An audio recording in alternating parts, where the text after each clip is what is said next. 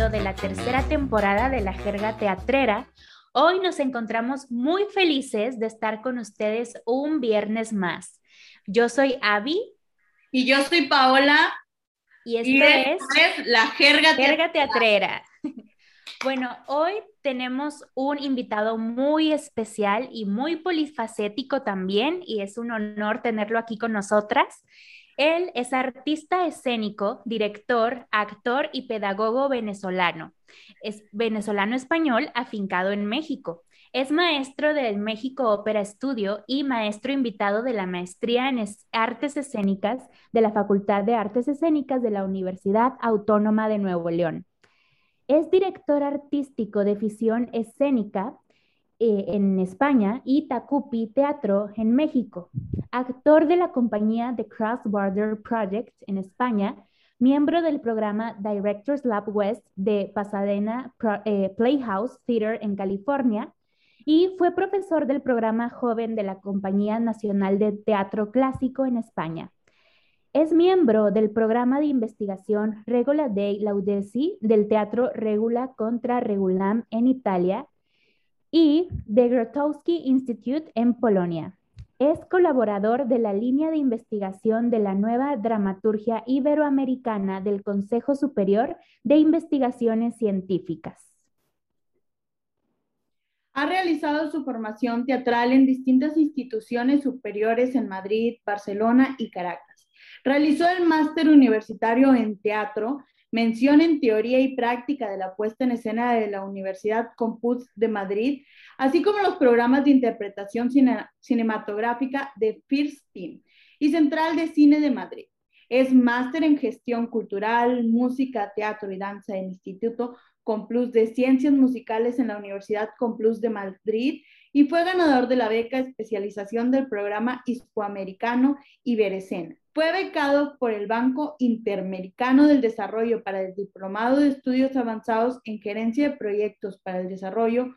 Fue candidato al Premio Princesa de Girellona 2014. Recibió el Premio Marco Antonio Etentigui Internacional 2017 en Venezuela. Es doctorado de la Universidad Complus de Madrid ha dirigido, entre otros, los montajes Fausto, Ópera de C. John para el México Opera Estudios 2020, AIDA para el Festival Internacional de Culturas de la Itzapán de Zaragoza, Ciudad de México, Plagasi para el Festival Internacional del PIT HMO México y las óperas Barbero de Sevilla y La Scala de Diceta de G. Rossini para la Asociación de Amigos de la Ópera de Aracuiz, así como títulos teatrales de la gran relevancia como Bodas de Sangre, Ricardo III, La Iliada, entre otros. Le damos la bienvenida a nuestro invitado, Renier Piñero. Él es Renier Piñero. Es un honor tenerlo aquí con nosotros. Le damos un aplauso. Muchas gracias, chicas. Muchas gracias por el espacio y por esa presentación. Me sacaron los colores. Gracias a ti por estar aquí con nosotras. Qué honor. Y bueno, Renier, pues para empezar ah, con esta entrevista queremos hacer una dinámica de conceptos. Esta dinámica consiste en que nosotras te vamos a decir una palabra y tú nos vas a decir lo primero que se te venga a la mente, como la definición que tú le des así al instante. ¿Ok? Ok. Ok. Va. Comenzamos. La primera es vida. Um, respirar aire. Miedo. vértigo. Tensión. Eh, conflicto. Grotesco. Diferente. Amor. Entrega. Dirección. Mundos, mundos posibles. Arte vida. Y para terminar, obra. Eh, un complejo entramado de cosas. ¡Wow! Excelente. Muchas gracias, Renier, por compartirnos tus definiciones al instante. Gracias, gracias a ustedes. Gracias. Bueno, ahora sí, eh, si te parece, comenzamos con nuestra entrevista. Todo suyo.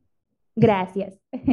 Bueno, lo primero que queremos platicar contigo, Reniero, queremos preguntarte es, ¿cómo se describe Renier a sí mismo?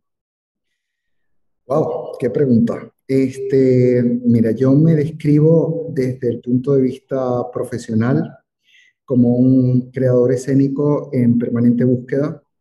Eh, yo creo que en permanente mutación y crecimiento.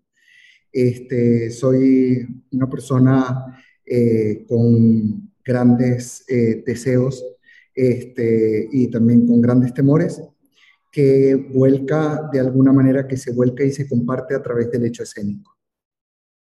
Wow, muchas gracias por compartirnos eso de ti y qué padre conocer un poquito más de ti con esta pregunta. Bueno, la otra pregunta que tenemos para ti, Renier, es, saliste de tu país para prepararte profesionalmente en otro lugar. ¿Cómo fue tu proceso? Bueno, mira, yo tuve la suerte desde muy pequeño, pues, de, mamar, de vivir en una familia eh, que siempre el, consumo del arte, el estar cerca del hecho artístico fue parte de, nuestra, de nuestro día a día, ¿no? Este, mi hermano es una persona que tiene unas capacidades plásticas descomunales y mi hermana es bailarina. Entonces, de alguna manera, pues siempre el hecho artístico estuvo ahí en casa con lo cual yo tuve la suerte de hacer teatro desde, desde mi época universitaria este, y al mismo tiempo participar del movimiento musical venezolano que es como muy contundente a través del sistema de coros y orquestas que hay en Venezuela. Y durante mucho tiempo canté y eso me abrió a mí como la altura de miras, ¿no? Me, mostró el mundo. Yo tuve la suerte de girar a muchos países con la Escuela Cantorum de Venezuela, este, bajo la dirección de María Guinan y Alberto Grau. Y entonces me metió el gusanito de tienes que probar esto que has visto en, pequeños momentos a través de la gira este, como una realidad de vida. Entonces tuve, fundé un coro de hombres que se llamaba Canto Firmus y gracias a haber montado una gira a Hong Kong y a Taiwán, este, fui candidato a una beca muy compleja que es la beca Iberescena, eh, que es una beca para formación de gestores y de artistas. Es una plataforma a la que invito a nuestros estudiantes a que, la puedan conocer, eh, porque es una plataforma de producción, gestión y de difusión del arte a nivel iberoamericano. Y pues yo me gané esa beca eh, junto con otro candidato, ya no recuerdo si de Argentina, para irme a estudiar a España. Entonces me fui a estudiar en la Universidad Complutense de Madrid, de donde son las dos maestrías que tú mencionabas hace ratito, este, una en gestión cultural y una en teatro. Y entonces, pues evidentemente cuando llegué a Madrid se me abrió un mundo, ya no, ya no como turista, sino como una persona que venía a probar en la faceta de estudiante internacional. Y poco a poco la propia, la propia búsqueda, el propio movimiento de creación te va conectando con el medio y se abrió para mí una nueva faceta que era el de ser creador escénico en ciernes en el contexto madrileño. Así empezó todo. Wow. Sí, pues una gran historia porque como que una cosa te fue llevando a la otra, ¿no? Eh, fuiste adentrándote en este mundo de las artes, entonces se puede decir que el haber crecido en una familia así, artista, y todo este contexto fue lo que te inspiró a dedicarte a las artes y prepararte profesionalmente. Sin duda, yo creo que el, tener la oportunidad de, percibir y de haber estado impregnado de distintas formas de arte, pues de alguna manera incentiva tu imaginario en esa dirección. Claro. Sí, eh, pues esto responde justamente a nuestra tercera pregunta. Eh, si quieres, Paola, puedes eh, seguir con la, la cuarta pregunta. Bueno, la tercera pregunta, Renier, para ti es, ¿cómo defines tú la dirección escénica? La dirección escénica. Para mí, primero es un oficio, un oficio que afortunadamente ha ido profesionalizándose y que ha ido ganando un, espacio eh, de respeto y reconocimiento en el contexto de las artes escénicas. La dirección escénica para mí sería como el hacer el encaje o ser el alquimista de un conjunto de elementos que pones a disposición para contar una historia. para generar un mundo simbólico que compartir al público y así transmitir una historia. Al final es eh, un contador que está, un contador en, el sentido más eh, de la fábula, ¿no? Que acerca de alguna manera a través de su mundo imaginario y de su referente simbólico eh, un mensaje al público, ¿no?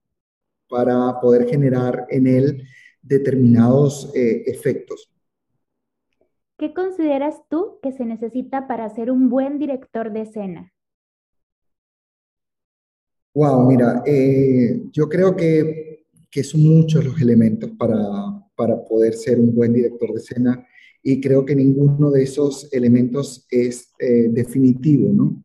En mi experiencia eh, personal, creo que la preparación sin duda técnica es cada vez más importante, es decir, la, dirección también se, estudia, hay unos contenidos, hay unos elementos técnicos que manejar, unos eh, códigos que hay que manejar, con lo cual el punto de partida podría ser el poder prepararse como director de escena.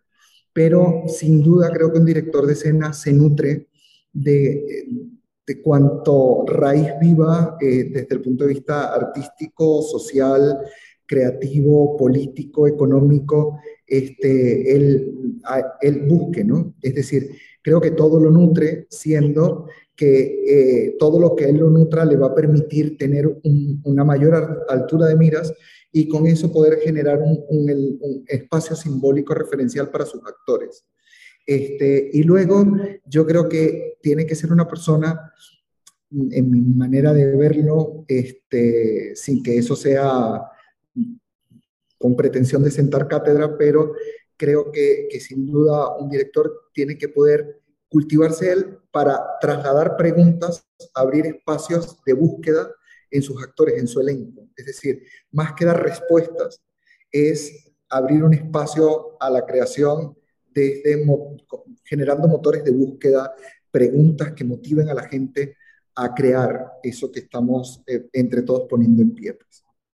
Claro, incentivando esa, lo que todos tenemos de creatividad, ¿no? Por ejemplo, si estamos en una obra, eh, un director no solamente nos va a decir qué hacer, sino nos va a impulsar a que desde nuestro lado actor, desde nuestro ejercicio de hacer arte, también propongamos, ¿no? Para al final tener esta obra que tenga un impacto más allá de lo artístico, sino como también lo has mencionado, lo social, este, es algo muy integral, ¿no? Sí, yo eh, eh, creo que es abanderar ese proceso de, búsqueda en el que se le da espacio al error, a la equivocación, a la prueba, al intentar eh, encontrar un camino de poder a lo mejor extraviarnos, pero saber que ese extravío seguro nos va a conducir a un mejor puerto. Entonces, creo que, que el principal aliado de ese director es un equipo creativo, realmente creativo, es decir, que tenga espacio para poder crear, ¿no? Desde el equipo artístico, escenógrafos, vestuaristas, iluminador, y pues por supuesto en el centro tiene que estar la figura del actor como creador, de ese actor creador. Claro. Sabemos, Renier, que un director necesita estar constantemente preparado, pero ¿cómo se prepara Renier? Oh, este, mira, yo recuerdo una vez leí de, un autor venezolano que se llama Gustavo Ott, un, dramaturgo muy prolífico contemporáneo, este, él decía que él le recomendaba a la gente que hacía teatro que viera teatro, pero que también viera exposiciones de plásticas, de fotografía, danza, que viera o sea, es nutrirse de, cualquier espacio. Procuro siempre estar yo eh, conectado, por ejemplo, a la dramaturgia que esté de, última factura, ¿no? ¿Qué, se está escribiendo y por qué se está escribiendo así? Este, me encanta, o sea, cuando tengo la oportunidad de ver el teatro aquí en Monterrey o en Ciudad de México o en Madrid, ir a ver a aquellos directores que para mí son de referencia y que es como, wow, eh, es su discurso a mí especialmente me interesa.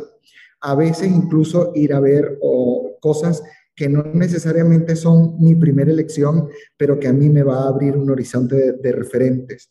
Y yo personalmente eh, sí me gusta mantenerme haciendo talleres, es decir, siempre hay talleres, no necesariamente los tenemos tan accesibles, pero a, veces el Centro Latinoamericano de Investigación Teatral, el, el tiene talleres abiertos en línea para podernos aproximar y estarte reciclando.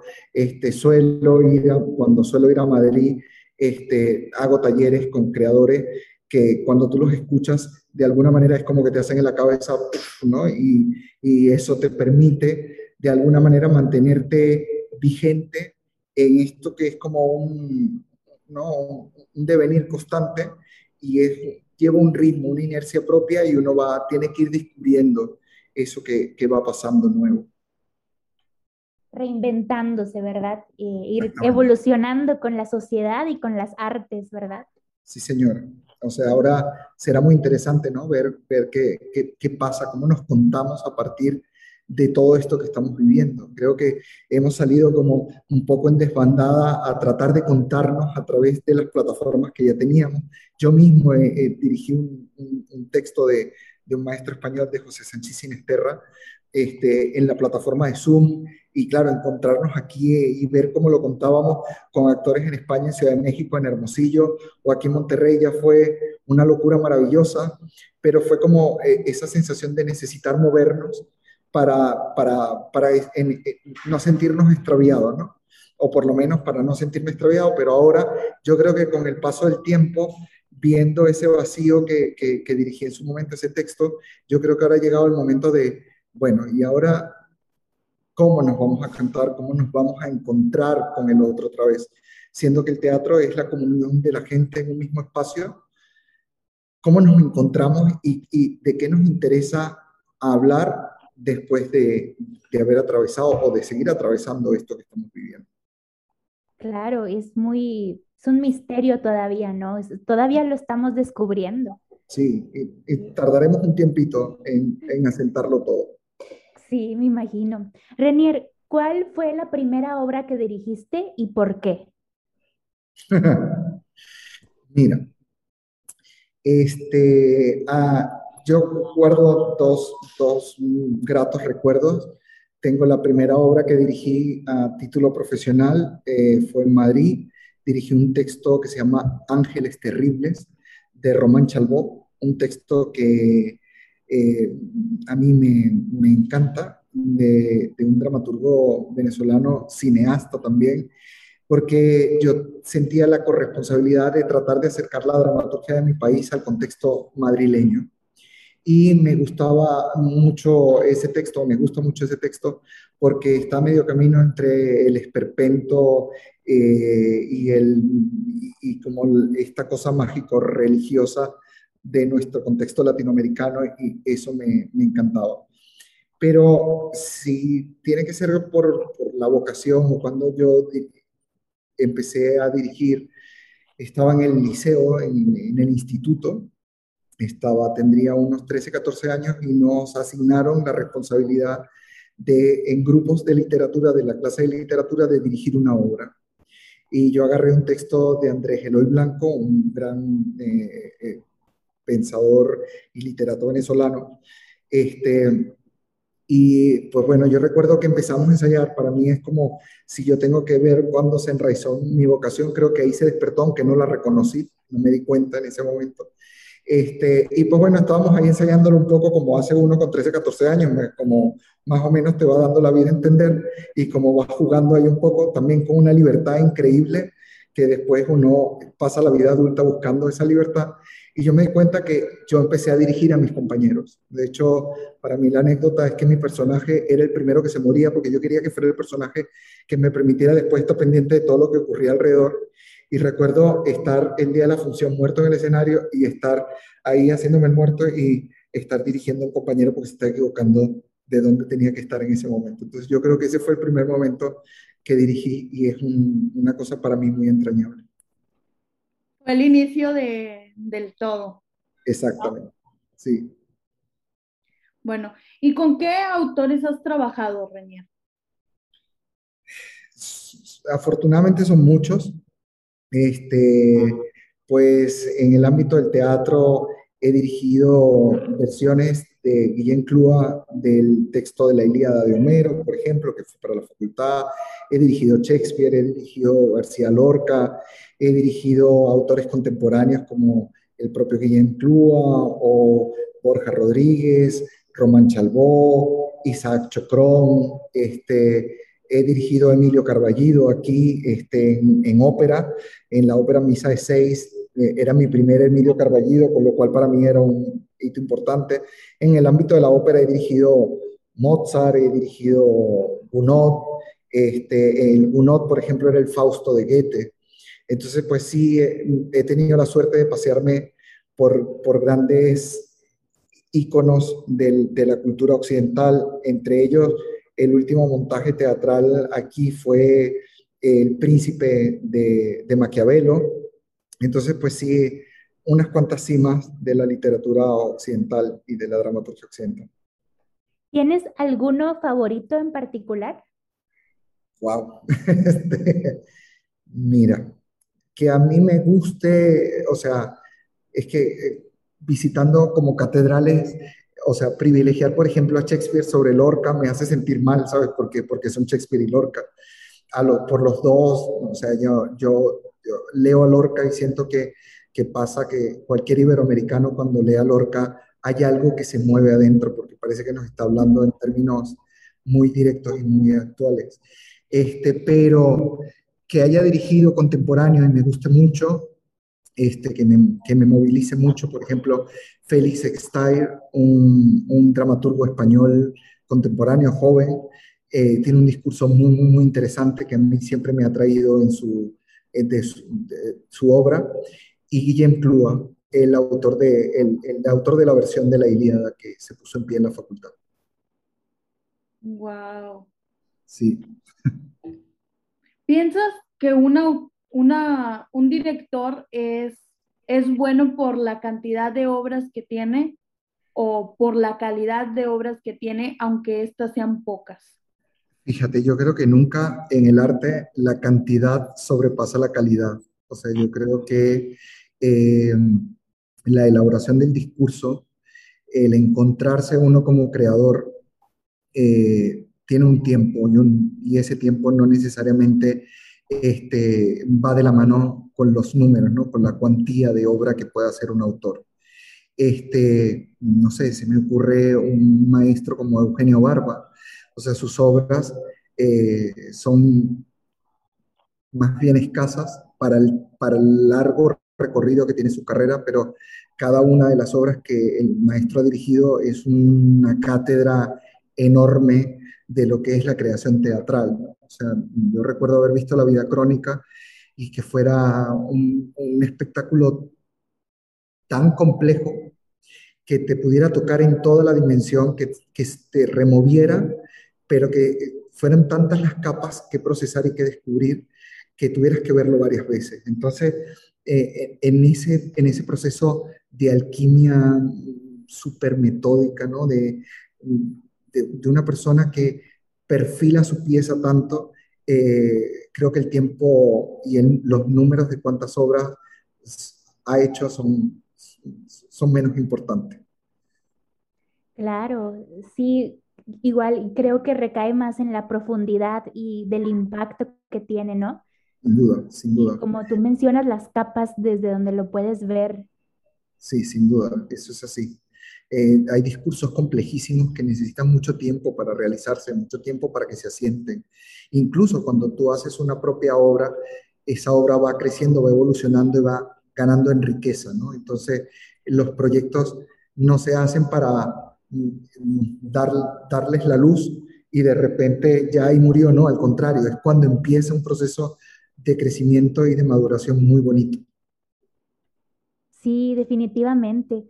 Renier, tú, ¿cuáles, bueno, tienes eh, corrientes o movimientos literarios em, que sean tus, eh, de, tu, sí, tus favoritos, vamos a decirle, o más bien, que más te guste trabajar eh, como director o como actor?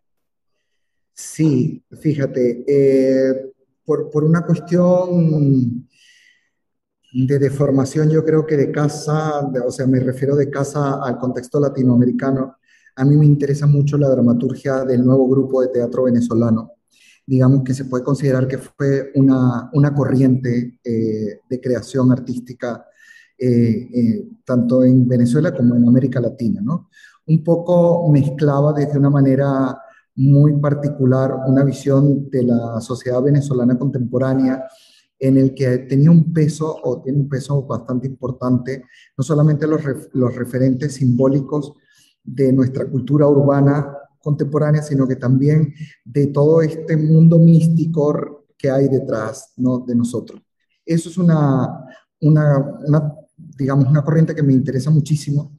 Hay una corriente mucho más contemporánea, este, porque, bueno, el, el nuevo grupo es de los años 80, 70, 80, este, pero de la, del teatro contemporáneo me interesa mucho todo el lenguaje eh, contemporáneo más vertido hacia la corriente del teatro eh, de Sarrazac, ¿no? el teatro francés, es decir, este, llevar a las posibilidades el, el texto, eh, al máximo a sus posibilidades el texto dramático, ¿no?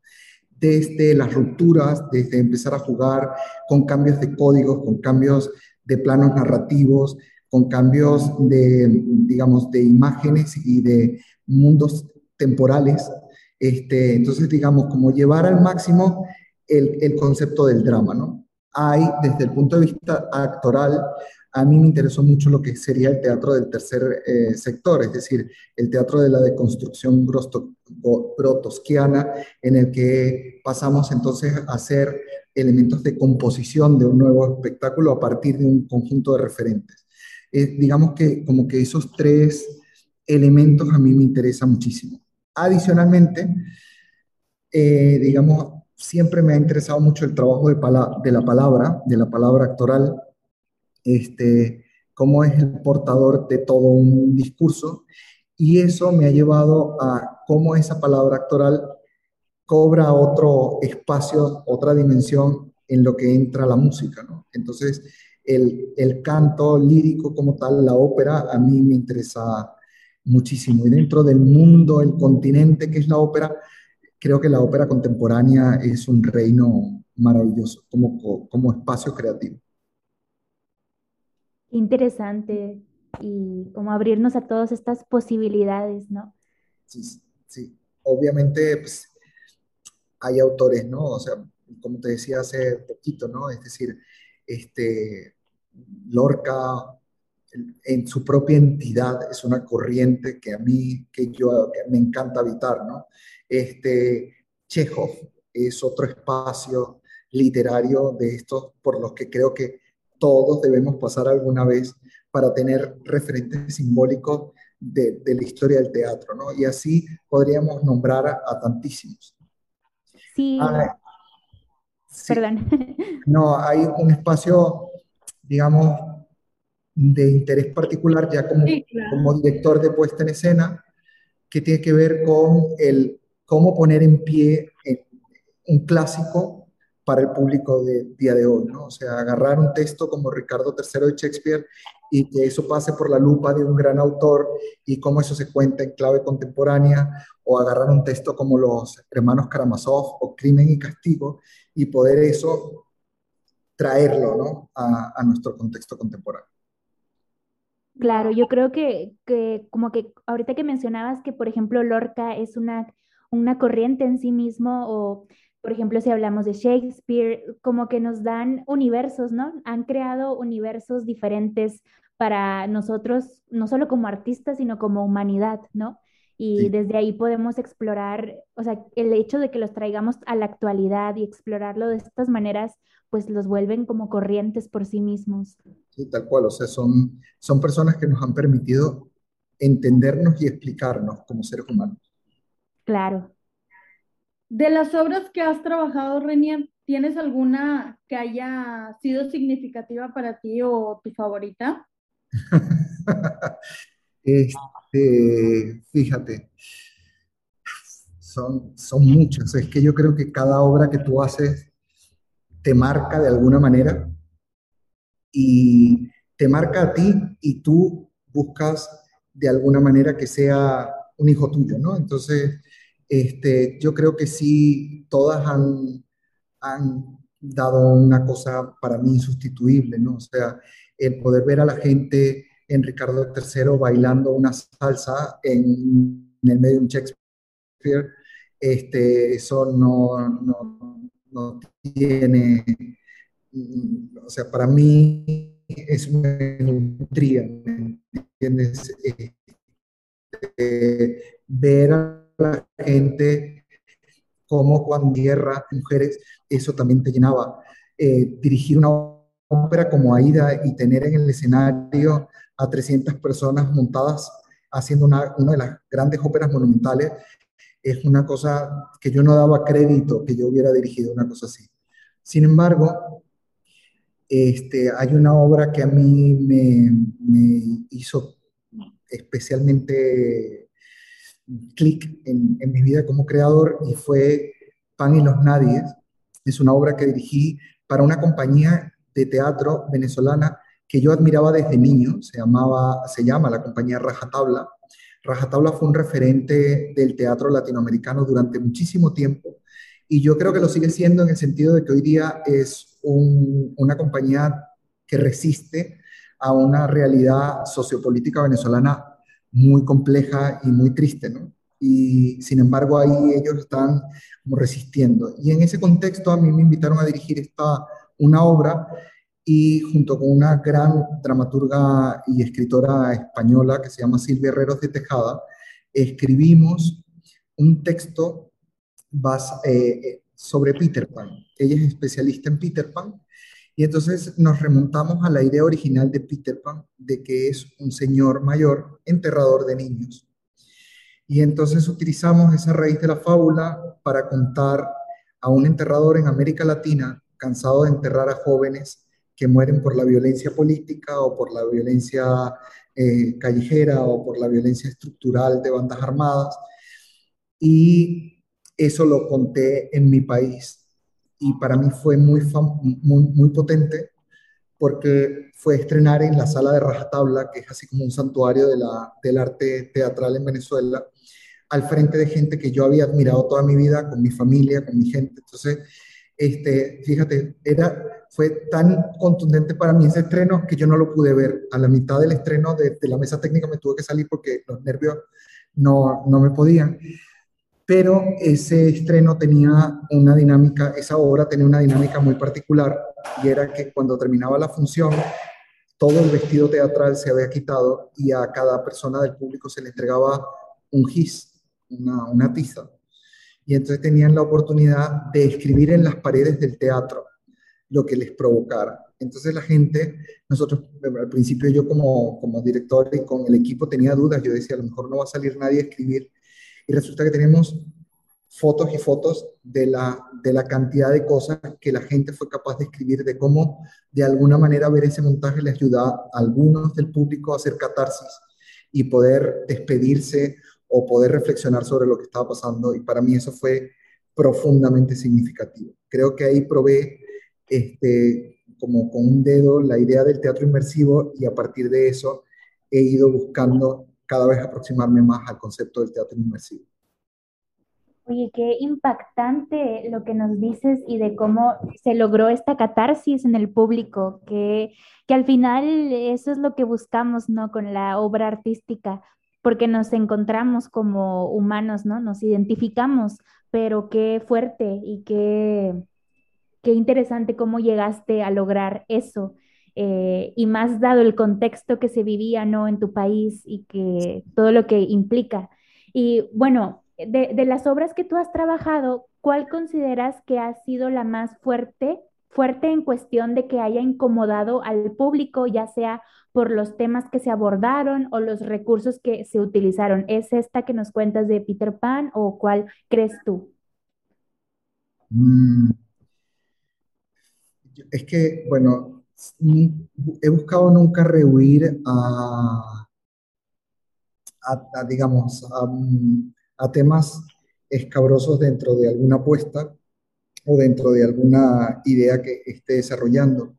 Creo que el tema así como más, la obra así como más escabrosa fue una obra que de hecho este, no pudo no pudo girar tanto como, como yo quisiera porque justo fue en el momento en el que me vine a trabajar a México. Fue la última obra que yo dirigí en España, se llamaba Ciegos son los días que vendrán. Este, y hablaba justamente, era un, texto construido a partir de varias fuentes de teatro documental sobre cómo fue el cambio de poder eh, y, cómo ha sido el discurso político de la revolución, de la fallida revolución bolivariana, este, y utilizar el Lope de Vega, el Fuente Ovejuna de Lope de Vega. Entonces es un texto, era un texto muy complejo. Yo eh, no sé si como creador este, pues, estaba movido desde la ira y desde la necesidad de volcar mi ira como ciudadano en el exilio. Este, entonces era como, había mucho, mucho trabajo de teatro documental, muchos relatos, mucho, muchas imágenes de, que, que, que, iban directamente a narrar una circunstancia que yo, yo quería que pudiera ventilarse en el contexto europeo. Este, y siempre me acordaré que el público era así como, wow, o sea, ¿qué, qué, es esto que, está, que nos está pasando? De hecho, fue un viaje muy bonito porque era tratar de acercar a los actores a ese contexto simbólico en el que yo me estaba manejando. Ese para mí es uno de los, de los momentos así como más delicados, pero yo creo que depende mucho del contexto, ¿no? Hace justo poco que yo estrené una ópera que se llamaba I Capulete y Montecchi de Vincenzo Bellini, y es un Romeo y Julieta, pero desde que se escribió esto en, en la primera mitad del siglo XVIII, este, está, está puesto el contexto mm, para que lo hicieran Romeo y Julieta, eh, dos mujeres. Y me sorprendió que en el contexto regiomontano eso, eso llamara tanto la atención, fuera, fuera realmente conflictivo eso, ¿no? Entonces, este, me llamaba la atención incluso ver la reacción de, de, determinadas partes del público ante el hecho de que Romeo y Julieta pudieran ser dos mujeres, ¿no? Y yo creo que en esa incomodidad también hay un espacio de, de formación del, del, del, público, ¿no? O sea, es poder, al, al, verlo y aunque te incomode, de alguna manera estás teniendo que confrontarte con eso porque es parte de la vida, ¿no? Entonces, creo que cada vez, en cada momento siempre hay la oportunidad de hacer algo que, que, que no necesariamente le pueda gustar a la, a la masa. Pero que revolucione, ¿no?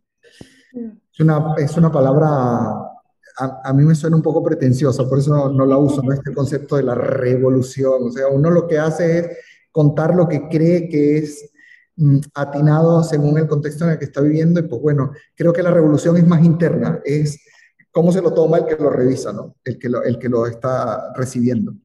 Podríamos tomar la palabra de descubrimiento, de, de descubrir, descubrir lo, que, lo que tenemos dentro, ¿no? Porque al fin de cuentas es, es algo que muchas veces no, no admitimos o, o no queremos decir y al estarlo viendo es como que en cierto modo encontramos, encontramos algo de nosotros en lo que estamos viendo, ¿no? Sí, yo creo que en el momento en el que visibilizas algo, este, mm, eh, no puede ser indiferente ante el hecho de visibilizarlo, nombrarlo, es hacerlo presente, ¿no? Y, con algo que es presente, lo que no puedes hacer es seguirlo ignorando, ¿no? Entonces puedes salir a favor o en contra, pero creo que no indiferente. Exacto. Claro. Bueno, queremos hablar de un proyecto esto, este, pues es la pregunta esperada de la entrevista, ¿no? Es algo que queríamos sacar. Ya, o sea, ya, ya estaba contando los minutos para llegar a esta pregunta. Voy a ser sincera, este, me gustó mucho. Queremos hablar en específico de Ricardo III. Es la adaptación de Shakespeare muy vanguardista e innovadora que revolucionó la puesta en escena aquí en Monterrey. ¿Dónde nace la idea de montar Ricardo III de esta manera? ¿Cómo fue el proceso desde que lo imaginaste? Queremos saberlo todo, Renier, todo, desde el último detalle. Fíjate, este, bueno, surge de, después de, de que, bueno, dirigiera aquí la Ilíada y que nos fuera muy bien con el montaje, que repitiera tantas, tantas temporadas, que, bueno, que el público lo llenara. Este, surge la oportunidad de hacer una siguiente colaboración con la facultad y la maestra Janet Villarreal, que fue la persona que me invitó tanto con la Ilíada como con Ricardo III, y a quien pues le mando mi caluroso afecto y cariño por, por, este, por medio de este, de este programa, este, igual que a todo el personal docente de la facultad, donde siempre me sentí muy, muy querido y acobijado, igual que el administrativo, porque la verdad es que siempre fue como respaldarme ella me invita y me dice, bueno, vamos a hacer otro montaje, este, lo hablamos, y ese otro montaje va a inaugurar la compañía titular de la Facultad de Artes Escénicas. Y entonces para mí fue, wow, la compañía, claro que sí. Inicialmente, si no mal recuerdo, habíamos pensado en hacer Macbeth, y después fue como decir, no, Macbeth, no, Macbeth, espérate, vamos un poquito a... Y entonces buscamos una obra alterna y pensamos en Ricardo III, ¿no? Entonces, en ese proceso de búsqueda de Ricardo III, lo que yo tenía clarísimo era si había contado la Ilíada como la habíamos contado, que es un poco, bueno, mi, mi, sello de formación, este, yo quería contarlo en clave contemporánea, es decir, que creo que nuestra historia reciente latinoamericana ha estado plagada de, de dictadores este, ya sea de derecha o de izquierda, que han acampado a sus anchas en nuestros territorios. Luego estamos cansados de bastiones mm, paraestatales ¿no? de, en, América Latina, de gente que ha, acumulado unas cantidades de poder y que parece, parecen señores feudales caminando por, campando por nuestros países. Entonces fue como encontrar un texto que pudiera hablar una versión que pudiera hablar más directamente al público. Entonces, justo de ese grupo del nuevo teatro del que les hablaba antes, en el que estaba Román Chalbó e Isaac Chocrón, la, eh, tercera persona como de esa santísima trinidad del teatro eh, del siglo XX venezolano, es eh, José Ignacio Cabrujas. Y yo había querido hace mucho tiempo dirigir un texto de José Ignacio Cabrujas. Entonces, me, encontré con este texto a través del actor principal del actor eh, de la, del montaje de Pan y los Nadies que le conté. Y él tenía este texto, porque este texto no estaba editado. Entonces él me lo pasó y fue como, cuando yo lo leí, él tiene ya unas imágenes del contexto contemporáneo maravilloso que en mí eclosionaron un montón de, de, referentes y de mecanismos. Y entonces tenía la, tengo la suerte de que por ese pasado en el ámbito coral, este, la, una ex esposa de José Ignacio Cabruja, este, es una grandísima maestra de canto, una persona muy respetada del ámbito cultural venezolano, que es la maestra Isabel Palacio, y a ella recurrimos directamente para pedir los derechos. Entonces ya resuelto los derechos y la versión, empezamos a soñar. Entonces, yo casi siempre como director sueño mis puestas desde el espacio escénico. Es decir, a mí me gusta definir el espacio escénico como marco de juego para los actores con los que voy a, con los que voy a jugar. Es decir, vamos a ver cómo llenamos ese espacio, vamos a ver con qué acciones lo llenamos, pero a mí como director me gusta generar ese marco. Entonces, pues yo pensé en, bueno, esto es una, eh, un espacio de los pasillos de los grandes palacios presidenciales, este, de los, grandes, de los grandes palacios de la corte, los grandes salones de la corte llevados a América Latina, el gran palacio presidencial donde en los pasillos y toda la gente que trabaja en el aparato, digamos, cercano al presidente, están ahí y por eso era la idea de, esa, de esos espacios que se cruzaban, que eran como, como pasillos, como pasarelas de moda, ¿no? El pasillo como una pasarela de exhibición, como ese espacio en el que no puedes ocultar nada ese espacio en el que todo se ventila a veces desde la intriga y desde el chisme en el tenemaneje del poder y de, de, la usurpación al poder que hace Ricardo III en este caso. Y a partir de ahí, pues bueno, empezamos, se hizo un casting enorme, mucha gente se presentó al casting, cosa que siempre agradeceré al tercer día de estar viendo gente ya estábamos como, wow, y, había sido una convocatoria muy bonita por parte de la facultad. Se eligió el elenco, este, obviamente no siempre, siempre con la, con la sensación de que estás dejando gente valiosa afuera, pero bueno, el número de actores son el número de actores. Y pues a, partir de ahí empezamos la exploración.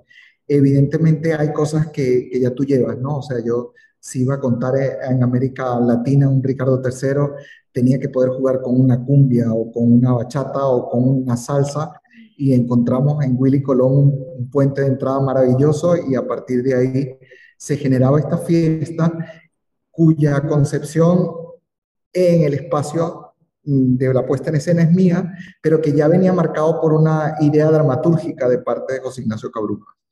Y así, pues bueno, es como más fácil llegar más lejos si vas a hombros de gigantes, ¿no?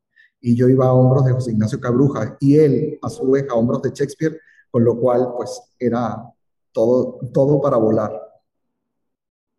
La combinación perfecta.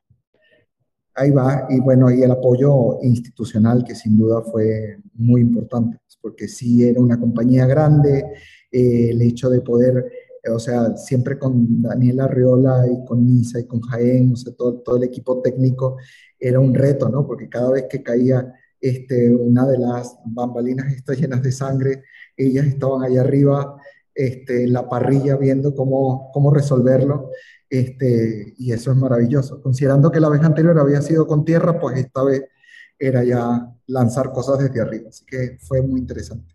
Un proceso muy, muy bonito. Sí, me imagino, y el resultado pues también muy eh, impactante para muchos. En lo personal, eh, eh, fue una experiencia que yo nunca había vivido antes, yo nunca había visto una obra de teatro de, de esta manera, desde el inicio, desde cómo se maneja la entrada de los personajes, vaya, de cómo empieza la obra con esta, que estamos todos afuera y cómo vamos entrando, como en protesta, ¿no? Que, que, nos invitan al pueblo a, a, derrocar a ese dictador, a, entonces, y, y, ah, y me acuerdo de los papelitos de que decía algo así como, vamos a, a derrocar a este dictador o también ah, me acuerdo que había una frase de matarlo, de que si crees que hay que hacerlo, no me acuerdo cómo era, pero te... Sí, era, era un poco una reminiscencia de, evidentemente siempre eh, vamos marcados a tener un sello de agua del contexto del que salimos, ¿no? Y entonces em, yo no puedo negar que eh, todo lo que ha vivido y lo que está viviendo mi país a mí no me haya marcado, ¿no? Entonces, de alguna manera, una de las cosas que que me ha llamado la atención desde que yo tenía 18 años y es cuando Chávez gana la presidencia, este, siempre, y, y, no es que haya comenzado con él, eso venía de antes, pero de alguna manera es cuando entra más en mi sistema lo que está pasando, este, siempre las masas del pueblo nos han intentado manejar como borregos, ¿no? Y era un poco lo que pasaba ahí con el público, ¿no? Un poco que nos diéramos cuenta de cómo recreábamos ese espacio en el que de repente eh, llevamos a la cúspide a alguien o lo enterramos a alguien según cómo se manipule la, la, opinión pública. ¿no? Entonces era un poco lo que pasaba ahí, si te dabas cuenta era como un plebiscito, ¿no? todo el mundo, venga, vamos y después de que habías entrado en ese juego te dabas cuenta que habías estado a favor de Ricardo III, que era un gran asesino. Sí un poco con la idea de que cualquier este, parecido con la realidad pues fuera mera coincidencia. Sí, y muy profundo estos temas de la radicalidad de las masas, ¿no? O de toda esta polarización, quizás de cómo nos invitas en este juego escénico y como esta unión, ¿no? Que, siempre la masa tiende a ir a un lugar, ¿no? Entonces comenzamos apoyando a alguien que ni sabíamos y ya cuando estamos en la obra, pues ya eh, descubrimos quién fue y que era Ricardo III. Pero muy, una experiencia muy catártica también, muy, fue, pues, única, la verdad. Yo no había vivido algo así antes. Gracias, gracias. Igual que Abby, yo también al principio fue como de, wow, o sea, fue un antes y después, o sea, hubo un antes de ver Ricardo III y hubo un después, o sea, yo también nunca había visto una obra de esa magnitud y no, hombre, me quedé, me quedé bien picada, o sea, neta, fui a verla varias veces y lo mismo que, que hablamos de las masas y todo eso, que inconscientemente eh, nos van metiendo y vamos apoyando en realidad a un asesino, o sea, porque desde el principio de que apoyándolo, o sea, nos iban metiendo como eso de que él es bueno y que hay que estar en contra de este y así. Y luego ya como que al final te quedas como de, no, o sea, todo este tiempo estuve a favor del mal, o sea, o sea, ese momento de... Muchas gracias, de verdad que muchísimas gracias a las dos por sus comentarios y bueno, me halaga y, y me conmueve también. Muchas gracias. Gracias a ti por compartirnos tu experiencia del proceso y de cómo llegaste a, a este resultado. Y Renier, ¿cómo logras tú, cómo lograste tu expansión en tantos lugares alrededor del mundo? ¿Cómo te has logrado desenvolver artísticamente en tantas eh, instituciones? Eh, ¿Cómo fue todo esto? Mira, este, yo creo que que una cosa es entender que esta profesión es un, un, camino, un, camino, un largo camino, es una carrera de resistencia y no de velocidad. Y es una carrera, yo creo que una de las cosas que a mí me ha ayudado es, sí, el buscar conocer, mostrar mi trabajo y nunca decir que no. Es decir, eh, yo recuerdo, por ejemplo, hoy en retrospectiva te digo, dirigí Aida, que es una ópera enorme, este, con muy, muy, muy, muy poco tiempo para poder sacar el montaje adelante. Y mi primer instinto fue decir, no, no, no, no, no, no voy a poder, no tengo tiempo. Este, y al contrario, yo lo que quise decir fue que sí, pero no decir que sí y entonces no actuar en consecuencia, sino creo que es importante para poderte expandir y poder crecer, es realmente mm, ponerte a la altura del compromiso que has aceptado.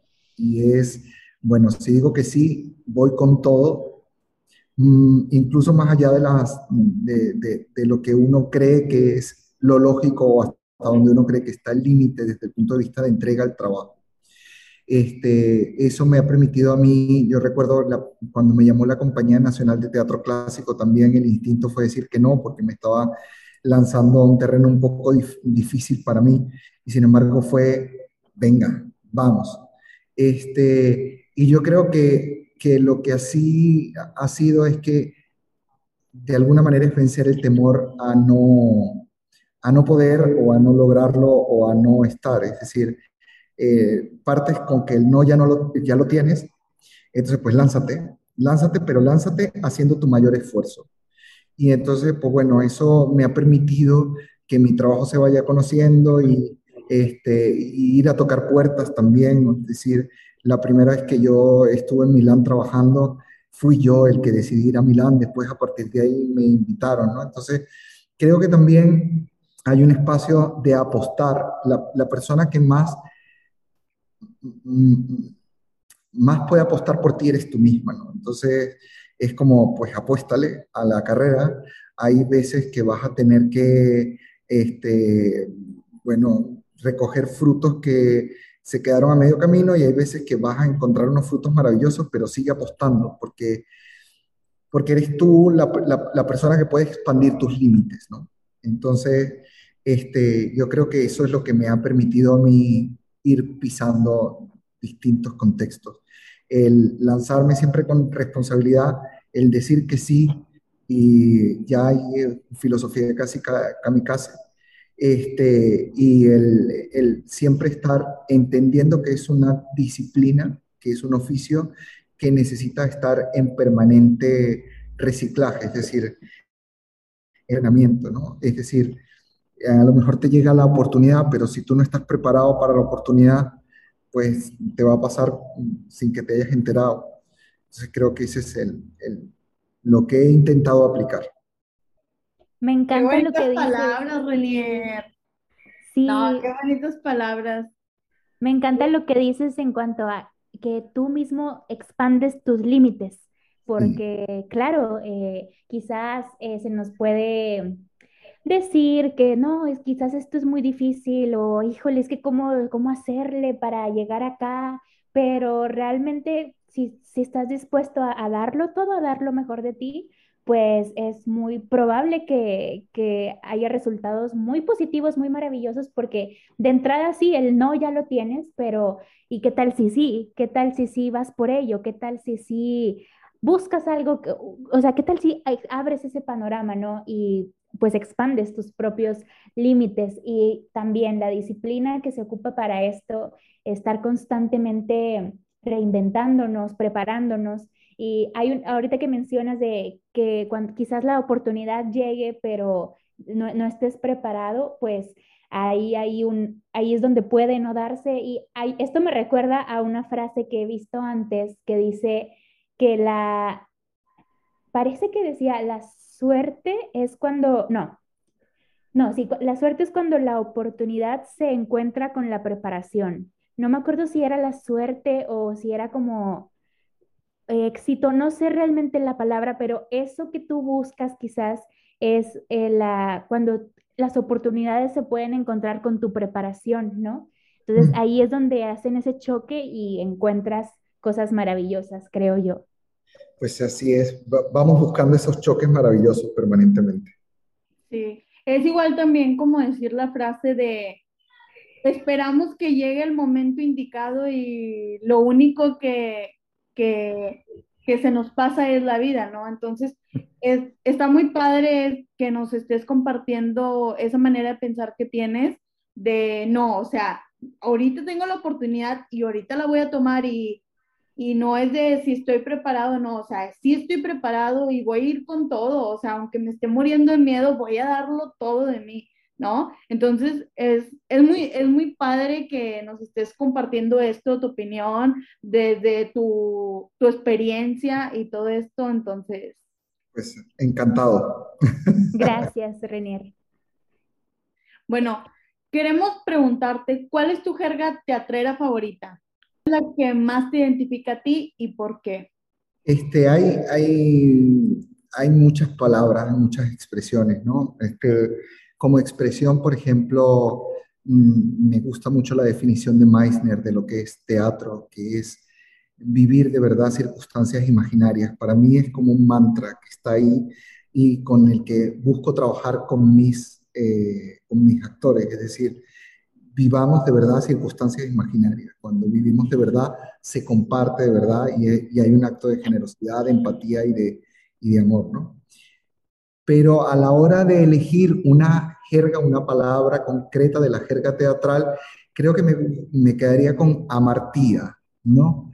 Que es, eh, digamos, traducido sería el error trágico creo que siempre cuando, cuando agarro un texto es algo que me moviliza. ¿Dónde está el error trágico de este personaje? No, no porque, no por, por, hacerlo así cerrado y, taxativo como el contexto, este, en el contexto griego, ¿no?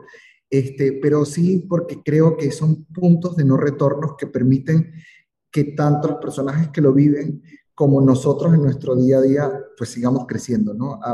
hay, hay cosas que uno comete que a la luz de otro es un error trágico, este, y resulta que a partir de ahí se enriquece tu camino y sigues andando. Entonces, incluso por la musicalidad de la palabra, a mí la palabra amartía me gusta mucho. Muy interesante y muy poético, ¿no? Hasta cierto punto que ese error trágico es como la, el, sí, el, el, ¿cómo llamarle? Pues el conflicto de una obra, el conflicto, el que le da ese, el argumento a, a, una obra que hacemos y pues pudiera ser que le dé muchos argumentos a nuestras vidas, a lo que vamos aprendiendo y se me hace muy poético y gracias por compartirlo con nosotras.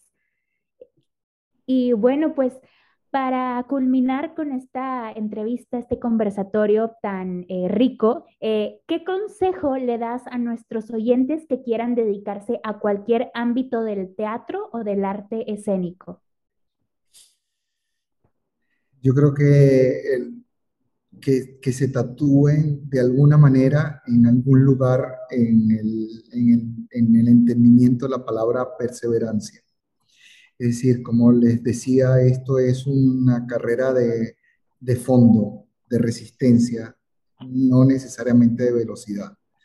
Y en esa carrera de fondo y de resistencia hay una parte que no necesariamente entendemos tan fácil, que tiene que ver con incluso construirte tus propios espacios.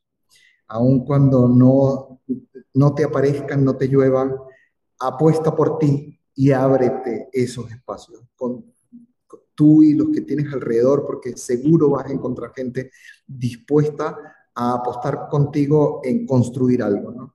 Entonces, este, creo que la palabra perseverancia sería eh, esa cosa que yo les invitaría a que siempre la tuviéramos para que pudiéramos a partir de ahí perfilar el, el, el mundo creativo que queremos desarrollar.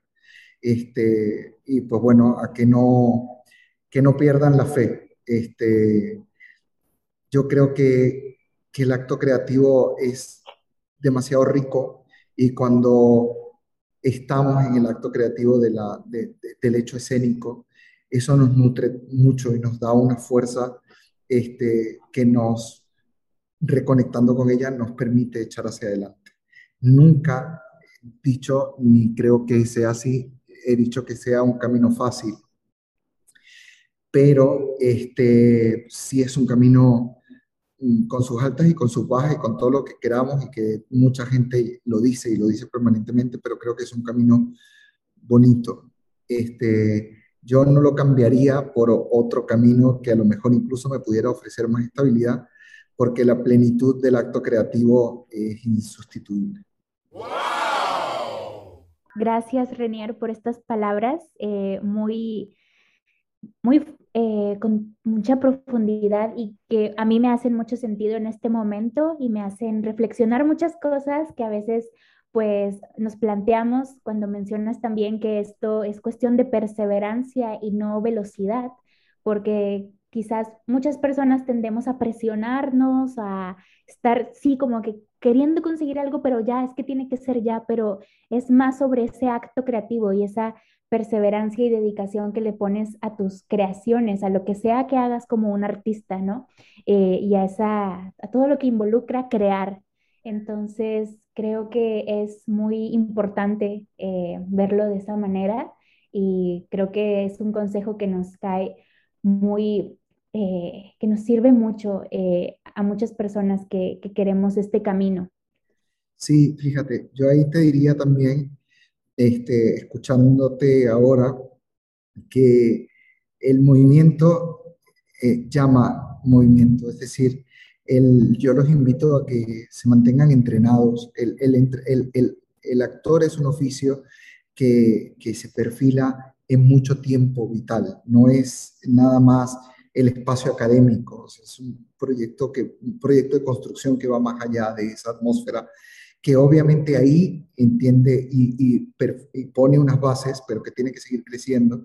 Entonces, esta idea de el actor que se entrena, que se mantiene activo, y esta idea de que si yo me mantengo en movimiento, van a llegarme cosas, creo que es algo a no perder de vista. Sí, como movilizar esa energía, ¿no? Perfecto. Claro. Gracias, muchas gracias, Renier, por tu consejo. Paola, ¿algo que quieras decir? Bueno, pues muchas gracias por habernos acompañado hoy, por haber aceptado nuestra invitación, Renier. Eh, nos llevamos muchas cosas de ti, de tu experiencia, de tu trayectoria.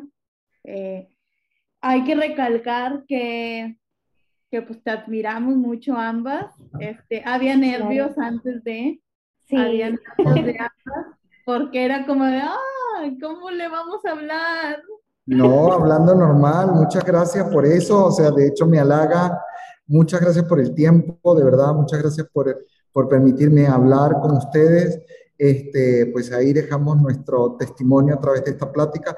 Muchas gracias por la iniciativa y pues seguro nos encontraremos en los teatros por ahí y sin ningún tipo de nervio ni nada por el estilo nos saludaremos y hablaremos de teatro.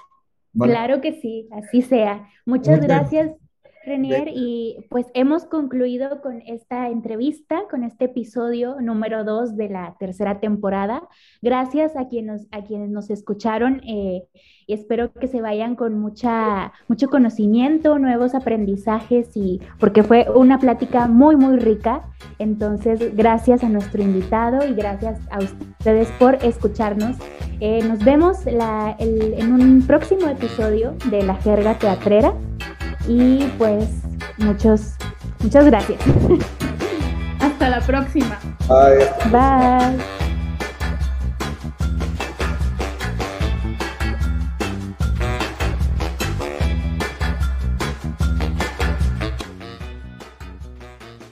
Bye.